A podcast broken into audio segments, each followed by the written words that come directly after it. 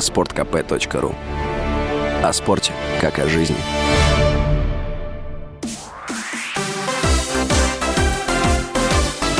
Новости спорта. «Зенит» и «Ростов» сыграли в ничью в матче 23-го тура российской премьер-лиги. Встреча прошла в Ростове-на-Дону и завершилась со счетом 0-0.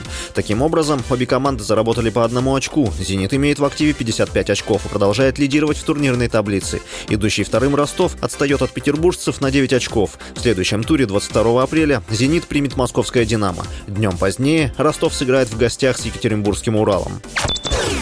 Россиянин Андрей Рублев впервые в профессиональной карьере выиграл турнир престижной серии «Мастерс». Рублев обыграл датчанина Хольгера Руны в финале турнира в Монте-Карло. Теннисист второй раз за три года вышел в финал в Монте-Карло. В 2021 в решающем матче россиянин уступил греку Стефаносу Циципасу. Рублев занимает шестое место в мировом рейтинге. На счету россиянина 12 титулов ATP. На Олимпиаде в Токио он стал чемпионом в миксте. Турнир в Монте-Карло завершится 16 апреля. Призовой фонд соревнований составляет 5,5 1,7 миллиона евро. Серия Мастерс уступает по значимости только Большому шлему и итоговому турниру ATP.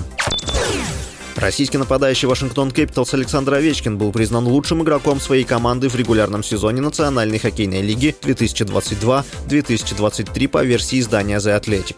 Александр Овечкин продолжает погоню за рекордом Уэйна Грецки по количеству забитых шайб в регулярных чемпионатах НХЛ и в нынешнем сезоне вышел на второе место в списке главных снайперов, обойдя другого канадца Горди Хоу.